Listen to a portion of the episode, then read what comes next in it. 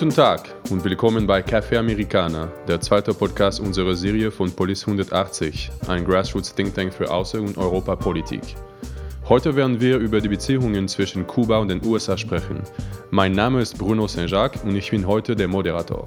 Willkommen, Jasmin Gabel. Hi, ich werde was zur aktuellen politischen Lage sagen und ein bisschen was zur deutsch-kubanischen Beziehung erzählen. Und das ist auch Jule Königke. Ja, hallo. Wir haben in unserem letzten Podcast bereits über Kuba und die USA gesprochen und Jasmin hat uns ähm, einen kurzen Überblick über die Geschichte der amerikanisch-kubanischen Beziehungen gegeben. Und ich werde jetzt heute noch mal detaillierter auf die kubanische Sichtweise eingehen, da diese wahrscheinlich ähm, nicht allen von uns präsent ist. Ähm, der Auslöser für die Erzfeindschaft zwischen den USA und Kuba war die kubanische Revolution. Im Jahr 1959 haben Fidel Castro und seine Revolutionäre den von den USA gestützten Diktator Batista gestürzt. Der Beginn der kubanischen Revolution ist bereits am 26. Juli 1953 zu verorten, als eine von Castro geführte Guerillatruppe die Moncada-Kaserne in Santiago angegriffen hat. Dieser erste Angriff ist damals fehlgeschlagen und Castro wurde festgenommen. Nach zwei Jahren wurde Castro von Batista begnadigt und ging ins Exil, ähm, erst in die USA und später dann nach Mexiko. Hier hat Castro auch Che Guevara kennengelernt, äh, mit dem er sich zusammenschloss und 1956 dann mit ca. 80 Guerillakämpfern nach Kuba zurückkehrte. Nach fast drei Jahren Guerillakrieg gegen Batista floh der Diktator in die Dominikanische Republik und Castros Revolutionäre marschierten in Havanna ein und übernahmen die Herrschaft. Castro und Guevara riefen eine sozialistische Republik aus und begannen sofort mit einem kompletten Umbau der Gesellschaft. Sie leiteten eine grundlegende Agrarreform ein und verstaatlichten ausländisches Privateigentum, wovon hauptsächlich natürlich die USA betroffen waren. Und auf diese Enteignung reagierten die USA sofort mit der Streichung der Zuckerimporte um 95 Prozent und dem Abbruch der diplomatischen Beziehungen. Im April 1961 genehmigte dann der damalige US-Präsident Kennedy die Invasion der kubanischen Schweinebucht, um das Castro-Regime zu stürzen. Die Invasion ist jedoch gescheitert, woraufhin die USA dann 1962 ein totales Handelsembargo verhängt haben. Obwohl das für Kuba natürlich enorme ökonomische Schwierigkeiten mit sich brachte, schaffte Castro es trotzdem, den ersten Sozialstaat Lateinamerikas zu errichten. Dass das funktioniert hat, ähm, lag zu einem großen Teil an der massiven finanziellen Unterstützung der Sowjetunion. Errungenschaften des Sozialstaats sind unter anderem das kostenlose Gesundheits- und Bildungswesen und umfangreiche Analphabet Alphabetisierungskampagnen. ähm, die tatsächlich auch ähm, dazu geführt haben, dass die Analphabetenquote in Kuba extrem niedrig ist heutzutage. Kunst und Kultur haben zwar eine große Rolle gespielt, ähm, was man aber natürlich auch sagen muss, ist, dass ähm, kritische Stimmen massiv und teilweise auch mit Gewalt unterdrückt wurden. Es ist also auch durchaus kritisch zu sehen. Mit dem Zerfall der Sowjetunion, ähm, des sogenannten Großen Bruders ähm, Kubas, zu Beginn der 90, 1990er Jahre, geriet Kuba in enorme wirtschaftliche Schwierigkeiten. Kuba hatte fast 85 Prozent seines Außenhandels mit der Sowjetunion, der dann quasi über Nacht zusammenbrach. Damit waren die glorreichen Jahre nach der Revolution erstmal vorbei. Zu einer leichten Erholung der Wirtschaft kam es erst zum Ende der 90er Jahre, hauptsächlich dank Venezuela. Das ähm, ebenfalls sozialistische Land unterstützt Kuba seitdem, indem es billig Öl liefert und im Austausch dafür schickt Kuba Ärzte nach Venezuela. Im Jahr 2006 hat Raúl Castro, der jüngere Bruder von Fidel, die Regierungsgeschäfte übernommen. Raúl gilt im Vergleich zu Fidel als wenig charismatisch, ähm, er ist kein großer Redner und gilt eher als Pragmatiker. Nachdem die US-Sanktionen auch nach fünf Jahrzehnten keinen politischen Wandel auf Kuba hervorgebracht haben, hat Obama bereits zu Beginn seiner Präsidentschaft 2009 einen Richtungswechsel der amerikanischen Kuba-Politik angedeutet. Und im Jahr 2013 haben sich dann Raúl Castro und Obama bei der Trauerfeier für Nelson Mandela die Hand geschüttelt. Ähm, die Wiederaufnahme der diplomatischen Beziehungen ist zwar ein Triumph für Raúl Castro, birgt aber natürlich auch ähm, erhebliche Risiken für Kuba. Genau, also Kuba steht dem Ganzen eigentlich relativ offen gegenüber, hat aber natürlich nach jahrelanger schwieriger Beziehung mit den USA natürlich auch eine gewisse Skepsis dem vorbehalten. Die Generaldirektorin für die US-amerikanischen Beziehungen im kubanischen Außenministerium, Josefina Fidal, sagte 2016, dass Kuba bereit ist, mit der amerikanischen Regierung über jegliche Themen zu sprechen, inklusive über Menschenrechte. Aber trotzdem hat die kubanische Seite tendenziell bei Versprechungen, die gemacht werden oder theoretischen neuen äh, Dingen, die durchgebracht werden, erstmal eine Skepsis, solange sie nicht sehen, dass es tatsächlich praktisch auch umgesetzt wurde. Die kubanische Regierung hat so eben auch fünf äh, Punkte genannt, die denen ganz klar wichtig sind, dass sie durchgesetzt werden, um die Beziehung tatsächlich dauerhaft verbessern zu können. Das ist unter anderem, dass die Verwendung des US-Dollars für internationale Transaktionen freigegeben wird, der, dass der Zugang zu privaten Krediten und Exporten in den USA, äh, in, in die USA erlaubt wird und dies äh, nicht nur umgekehrt möglich sei, dass die Handels- und Wirtschaftsblockade aufgehoben wird, dass, seit, dass das Gebiet, was seit 1903 besetzt wird, Guantanamo, an Kuba zurückgegeben wird, weil sie es als illegal besetzt an betrachten und dass die Migrationspolitik geändert wird, sodass die Kubaner nicht mehr angestachelt werden, illegal auszuwandern. Ja, und wurden diese Anforderungen erfüllt, oder? Ja, gute Frage. Also die ist tatsächlich gar nicht so mit Ja oder Nein zu beantworten, wie bei vielen zum Teil. Ja. Ähm, schon bei dem ersten Punkt, den ich angesprochen hatte, mit den internationalen Transaktionen. Also es gab inzwischen in den letzten Jahren viele äh, Sachen, die, also viele Lockerungen im Bereich der Wirtschaftsblockade. So ist es inzwischen zum Beispiel so, dass die Kubaner Konten eröffnen können in den USA, äh, Kredithandel tätigen können. Es gibt inzwischen den direkten Postverkehr wieder zwischen den beiden Ländern. Und die privaten Reisen wurden eben auch ermöglicht inzwischen, aber für Amerikaner nach Kuba. Ähm, und diese Amerikaner müssten einen von zwölf Reisegründen äh, vorweisen können. Das sind zum Beispiel Pilgerfahrten oder Bildungsreisen. Also das ist immer in, in diesem Zusammenhang. Dann die, wie eben als schon erwähnt, die, der Punkt mit den privaten Krediten und Exporten, der ist erfüllt. Äh, da kam es dann zu noch mehr ähm, äh, Lockerungen im letzten Jahr. Zum einen, äh, also dass Export von bestimmten Konsumgütern äh, aus den USA nach Kuba inzwischen möglich sei.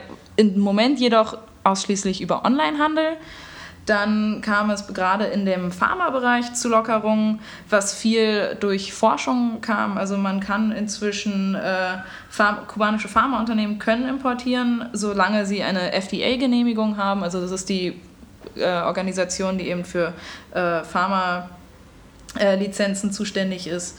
Und dass Gemeinschaftsforschungsprojekte zwischen Kuba und den USA erlaubt sind und dann eben auch US-Bürger in Kuba im Rahmen dieser, dieser Forschungsbereiche äh, Konten eröffnen können, aber es bezieht sich eben, also man sieht schon, es bezieht sich viel auf Amerikaner in Kuba, äh, viel aus eben Vorteile, die Amerika betreffen, was Kuba auch durchaus kritisiert hat und dem sagt, also sie sie begrüßen zwar diese Veränderungen und das ist ein signifikanter Schritt äh, zur Normalisierung der Beziehungen, aber es sind eben äh, die Staatsunternehmen der kubanischen Insel werden benachteiligt, während äh, wichtige Wirtschaftssektoren und eben vor allem die US-Bürger davon profitieren von diesen, äh, von, von, von, diesen Neu von diesen Neuerungen und Lockerungen der Blockade. Das heißt, also die, die Handels- und Wirtschaftsblockade, die eben besteht, ist zwar gelockert, aber ist noch vorhanden. Das, wie wir alle wissen, das illegale Gebiet äh, Guantanamo oder von Kuba als illegal betrachtetes Gebiet äh, ist natürlich noch besetzt. Äh, einer der großen Sachen, Wahlversprechen, die Obama damals nicht erfüllen konnte, äh, Guantanamo Bay das Gefängnis zu schließen, noch und, äh, und erst recht nicht das Gebiet zurückzugeben.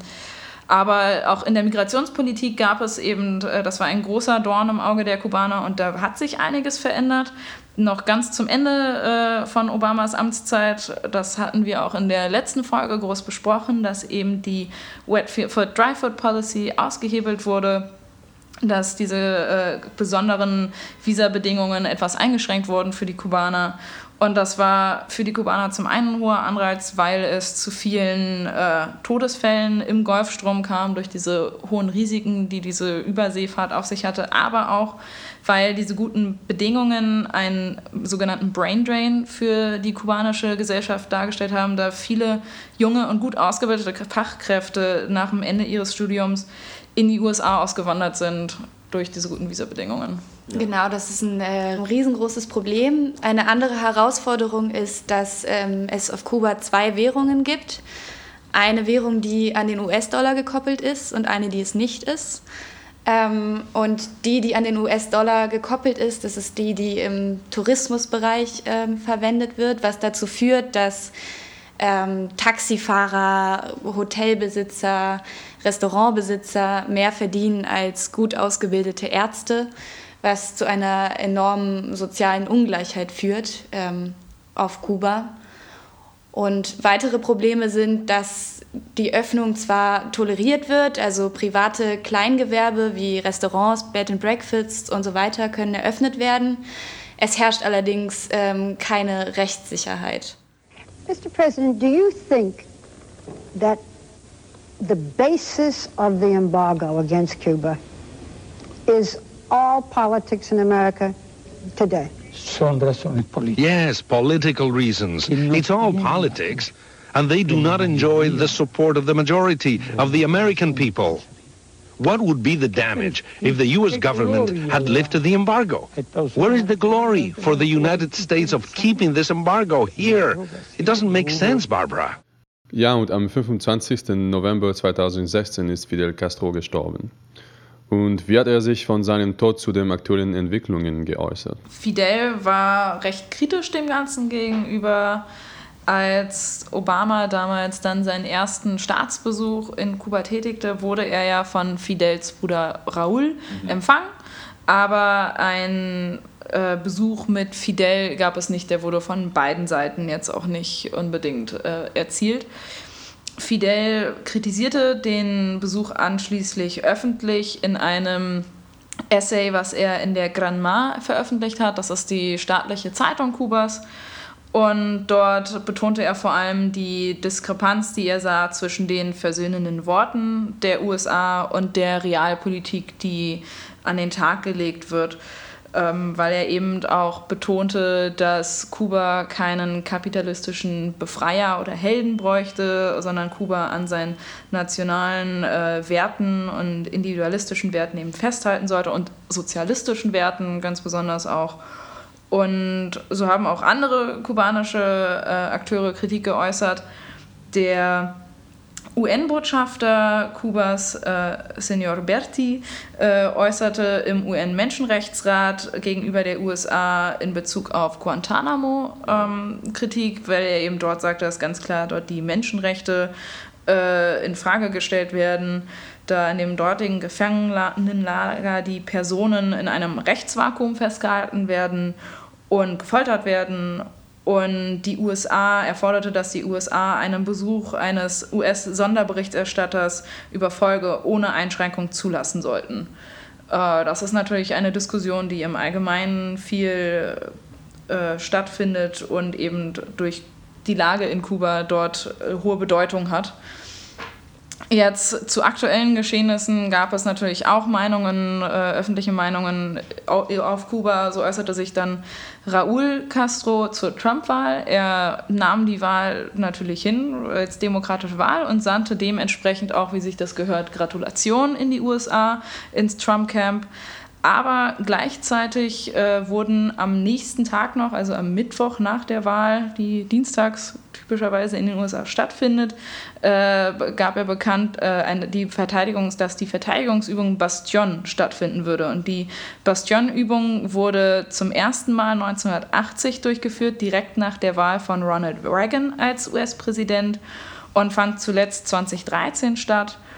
Und die Tatsache, dass eben diese Verteidigungsübung, äh, die sich darauf bezieht, eben also kubanische Verteidigungsübungen gegen ausländische Angriffe, ist einfach eine symbolische äh, Tat gewesen, die gleichzeitig die Skepsis über diese Wahl widerspiegelte. Also es war auch allgemein bekannt, dass die kubanische Regierung eher darauf gehofft hatte, dass Clinton die Wahl gewinnt, da damit die Kontinuität der Politik, die Obama durchgeführt hatte, äh, abgesicherter wirkte und des, dementsprechend gab es neben den Gratulationen dann eben diese gemischten Zeichen, die durchaus von der kubanischen Regierung geschickt wurden.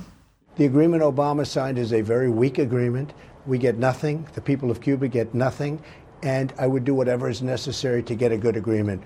An agreement is fine. It has to be a strong, good agreement that's good for the Cuban people. Als deutscher Think Tank interessiert uns natürlich immer, welche Rolle Deutschland spielt und gespielt hat. Jasmin, kannst du uns dazu vielleicht etwas sagen? Ja, die deutsch-kubanischen Beziehungen sind tatsächlich ganz interessant zu betrachten, da Deutschland eine etwas zweigleisige Beziehung zu Kuba hatte durch eben die Teilung, die bekanntermaßen lange in Deutschland stattfand. Ähm, die BRD äh, hielt sich lange natürlich an den großen Bruder USA hielt aber trotzdem, nachdem 1961 die diplomatischen Beziehungen zwischen den USA und Kuba eingefroren wurden, die Botschaft in Havanna weiterhin offen. Ähm, und das war besonders darin begründet, dass die, äh, dass die äh, bundesdeutsche Regierung eben vermeiden wollte, dass die DDR als allein deutscher Staat dort äh, diplomatische Beziehungen hat und dort anerkannt wird. Und so ist äh, inzwischen sind Akten aus dem Auswärtigen Amt bekannt, in denen über die Beziehungen zwischen der DDR und äh, Kuba immer nur mit dem Namen Pankow geredet wurde. Pankow bezieht sich auf die kubanische Botschaft, die damals im in diesem Bezirk, genau, in dem Bezirk äh, in Pankow in Ostberlin war, wo heutzutage auch noch die kubanische Botschaft sich befindet. Ähm, genau, also die hielten lange die, die Botschaft noch offen bis ähm, und, und, und hielten eben die, das, das aufrecht, auch wenn es natürlich keine einfache Beziehung war. Das wurde letztendlich nur immer schwieriger, als die, ähm, äh, als die Beziehung zwischen Kuba und der DDR immer enger wurde. Und im Januar 1963 nahm Kuba offiziell diplomatische Beziehungen mit der DDR auf und erkannte diese offiziell als, als ebenfalls deutsche Nation an und daraufhin reagierte Bonn umgehend mit dem Abbruch dann auch der Beziehungen in Havanna. Und erst im äh, Zuge der Entspannungspolitik nahm Westdeutschland 1975 erst wieder Beziehungen zu Havanna auf. Aber ein wirklich reger, Zus äh, ähm, reger Austausch kam eigentlich nie zustande, auch nach der Wende erstmal auch nicht. Ähm, von der DDR-Seite eben, wie schon gesagt, kamen sie sich immer näher. Erst jedoch unter Honecker kamen sie sich wirklich näher, weil vorher Kuba von der DDR aus ein bisschen skeptisch betrachtet wurde, weil die dort äh, fanden, dass Kuba einen etwas eigenständigen Weg gegenüber des Sozialismus gewählt hatte. Und unter Honecker, wie gesagt, kamen sie sich dann näher und es kam, fing an mit einem Austausch zwischen ostdeutschen Ingenieuren und Beratern, äh, im Gegensatz, äh, die, die nach Kuba geschickt wurden und dort Industrieanlagen bauten, Kraftwerke und ein Zementwerk, äh, das bis heute noch aktiv sogar ist äh, auf Kuba. Als Castro damals seinen ersten Staatsbesuch in der DDR äh, tätigte, schenkte er der DDR sogar eine Insel auf Kuba und nannte diese die Ernst-Thälmann-Insel. Die heißt auch bis heute noch so. Kuba übernahm unter anderem dann auch von Deutschland äh, oder von, von dem DDR-Vorbild nach deren Schul- und Gesundheitssystem. Und so kam es dann auch zu einem regen Austausch zwischen der DDR und Kuba, da, wo die äh, Kubaner viel Zucker und Früchte schickten, während die DDR viele Kubaner aufnahm, diese dort ausbildete und Fachpersonal und Technik nach Kuba schickte in Kuba wurde die DDR als Mekka des Sozialismus betrachtet und also die, die Beziehungen waren eben sehr eng und mit hohem Respekt zueinander. Nach dem Fall der Mauer jedoch äh, wurden die viele, die Hochzahl an, an kubanischen jungen Männern, vor allem die eben in der DDR waren, alle direkt wieder zurückgeordert und äh, die Zusammenarbeit brach eigentlich direkt ein. Die, ähm, also die wie dann die, die Wiedervereinigung war, wurde die, wurden, wurden die Beziehungen ersatzlos beendet. Und erst ähm, 2000 im Frühjahr gab es langsam wieder Annäherungen des jetzt vereinten Deutschlands und Kuba. Und das kam auch nur auf Druck des Bundesverbandes der deutschen Industrie, der eben natürlich wirtschaftlich dort äh, Interessen hatte. Ähm, seit 2013 äh, die, beträgt sich das Handelsvolumen zwischen Deutschland und Kuba auf bis zu 386 Millionen Euro. Also es ist äh, ein nicht uninteressanter Partner. Und 2015 kam es dann das erste Mal zu einem Besuch eines bundesdeutschen Außenministers, als Frank-Walter Steinmeier dann äh, nach Kuba reiste. Ähm, seitdem gibt es jetzt auch ein Gespräch, äh, ist auch im Gespräch die Eröffnung eines deutschen Wirtschaftsbüros in Kuba und unterschiedliche NGOs sind auf Kuba aktiv, so auch der DAAD und es kommt auch zu Studentenaustauschen und ähnlichem. Und die, also der Einfluss, die, den Deutschland auf Kuba hatte, ist tatsächlich nicht zu überschätzen. Ich habe ein Zitat von Manuel Torres Gemay, der Professor an der Universität von Havanna ist, und er sagt, über 10.000 Kubaner haben in der DDR gearbeitet und nicht, etwas über, äh, nicht nur etwas über Technik gelernt, sondern auch kulturelle Eindrücke mitgenommen. Viele Kubaner haben ihren Universitätsabschluss in der DDR gemacht und etliche von ihnen sind heute Dozenten, Professoren oder gar Universitätsdirektoren. Das ist interessant, ja. ja. Was meint ihr denn, wie die politische Zukunft Kubas aussieht? Ähm, ich kann mir eigentlich zwei Perspektiven ähm, vorstellen, vor allem gesellschaftlich ähm, für Kuba. Während Obama ähm, sehr populär war in der Bevölkerung Kubas, ähm, ist Trump ähm, sehr unbeliebt. Und es könnte sein, dass Trumps ähm, aggressive Rhetorik dazu führt, dass das kubanische Volk und die Eliten wieder enger zusammenwachsen, ähm, weil es ja die gemeinsame Bedrohung Trump-USA gibt. Ähm, es könnte aber auch genau andersrum sein Nämlich war die Macht der Castros ähm, immer an das ja, ultimative Feindbild USA und an die Konfrontation mit der USA ähm, gekoppelt. Und wenn der Feind auf einmal zum Nachbar und zum Handelspartner wird, ähm, birgt das natürlich das hohe Risiko, ähm, ja, dass es zu einer Legitimationskrise von ähm, Raúl Castros Einparteienstaat kommt.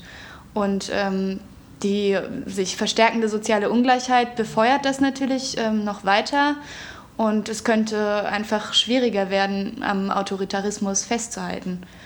Ähm, eine politische Demokratisierung wird ähm, zwar klar abgelehnt von Raúl Castro ähm, und seinem Politikapparat, ähm, aber erste Forderungen nach einer Trennung von Exekutive und Legislative und nach der Zulassung mehrerer Parteien ähm, sind bereits laut geworden in der Bevölkerung. Ja, du hast es ja jetzt schon angesprochen. Also es gibt, Raoul will Veränderungen und ich denke auch, also es gibt verschiedene Wege, in die sich das bewegen könnte. Wir haben jetzt über die letzten Jahre Veränderungen gesehen, die sind aber nicht in Anführungszeichen dingfest. Also es können natürlich auch wieder schnell Rückschritte machen und genau das sieht Castro selber auch. Im, letztes Jahr gab es einen Parteitag im Mai und da betonte er auch nochmal zwar die positiven Aspekte der, der Annäherung, aber eben, dass Kuba weiterhin natürlich auch die Gefahr oder die Herausforderung sieht, die diese Annäherung mit sich bringt, gerade auf ideologischer Ebene, dass man natürlich die Konzentration von Eigentum und Regulierung von Reichtum in Privathand, also der, der Gedanke von Kapitalismus im Vergleich zu Sozialismus, natürlich als große Bedrohung gesehen wird und dass eben die, sie nenne, er nannte es die Zurückdrängung der kleinbürgerlichen Ideologie, des Individualismus, des Egoismus und der Banalität. Also einfach diese, dass eben an dieser sozialistischen Ideologie weiterhin festgehalten werden muss und dass das schwieriger werden könnte, sollten die USA sich näher kommen. Dann hat Kuba natürlich auch noch, also Kuba hat jetzt äh, für die Zukunft zwei zwei Hürden. Einmal, wie, welchen Einfluss, wie du schon meintest, hat die Annäherung oder die zukünftige Beziehung der USA auf Kuba und auf die Macht der Castro-Familie oder auf Raúl Castro, da Fidel ja verstorben ist, ähm, aber trotzdem natürlich noch eine Symbolkraft hat. Und eben auch der Tod des Bruders und das hohe Alter von Raoul. Raoul hat selber jetzt auch schon äh, eben bei diesem Parteitag ein neues Sozialismusmodell vorgestellt und Veränderungen hat man auch schon gesehen innerhalb seiner Partei. Also er hat äh, er fordert jetzt eine Amtszeitenbegrenzung von zweimal fünf Jahren für alle Führungspositionen innerhalb der Partei und des Staates. Er hat äh, das maximale Eintrittsalter begrenzt innerhalb des Zentralkomitees und oder will, dass das eingeführt wird und innerhalb des Politbüros und hat auch die Zusammensetzung der gesamten Partei diversifiziert. Es ist weiblicher geworden, es ist jünger geworden und äh, Raoul wird als offener gesehen, dass er mehr Wert darauf liegt, dass eben die, diese Menschen in Führungspositionen auch einen Lebenslauf haben, der wissenschaftlich, also der Funktionäre mit Berufserfahrung in ihren Positionen eben schon mitbringt, wo sein Bruder doch eher auf rhetorische Stärke und äh, Sendungsbewusstsein gelegt hat. Und Raoul hat auch schon vor mehreren Jahren, und das hat er jetzt auch bei dem Parteitag wieder bekräftigt, dass er äh, im Frühjahr 2018 zurücktreten wird. Also die Zukunft Kubas äh, wird, bleibt spannend auf jeden Fall. Ja. Also das war Café Americana mit dem ersten Thema unserer Podcast-Serie. Ich hoffe und wir hoffen zusammen, äh, wir könnten euch einen guten Überblick über die Beziehungen von Kuba und den USA verschaffen. Und zum Abschluss haben Jule und Jasmin ein paar Empfehlungen für euch. Ähm, genau, wenn ihr Lust habt, euch weiter zu informieren über die USA und Kuba, dann ähm, kann ich euch einen Podcast ähm, vom Deutschlandradio ähm, empfehlen. Der heißt Eine Stunde Wissen oder Eine Stunde Wissen heißt die Podcast-Serie. Ähm, und zwar ist der Titel Castro und die kubanische Revolution. Der ist erschienen am Tod Fidel Castros, also am 25. November 2016.